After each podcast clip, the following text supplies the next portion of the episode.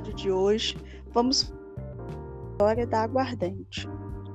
A história da aguardente de cana ou cachaça se mistura com a história do próprio Brasil e do povo brasileiro. Nossa cultura e nossos costumes estão entrelaçados com a história desta bebida. O primeiro engenho de cana-de-açúcar se estabeleceram na capitania de São Vicente por volta de 1532 marcando o início de uma atividade que se transformaria em uma grande fonte de riqueza. Paralelamente à produção de açúcar em terras brasileiras, a destilação empírica ou internacional do vinho da cana ou do caldo azedo residual resultou em um líquido incolor, brilhante e ardente. Por ter essa aparência de água, chamaram-no de aguardente. Aguardente a princípio, a princípio um produto secundário da indústria açucareira.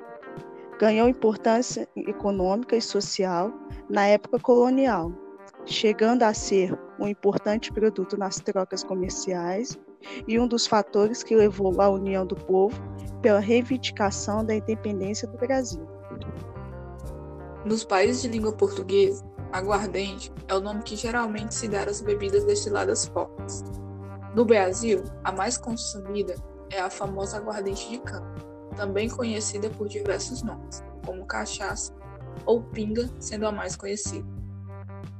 Essas bebidas são fabricadas a partir de vários tipos de matérias-primas, como frutas, cereais, vinhos e entre outros. As aguardentes são bebidas fortes, com graduação alcoólica que varia de 30% a 45% de álcool. Existem dois, dois grandes grupos de aguardente, que são as aguardentes brancas, que são amadurecidas em tonéis de madeira. Geralmente são usadas na composição de coquetéis. E as aguardentes de buque, que são amadurecidas e envelhecidas em tonéis de carvalho por um tempo bastante variável e que geralmente são consumidas como aperitivo ou após as refeições.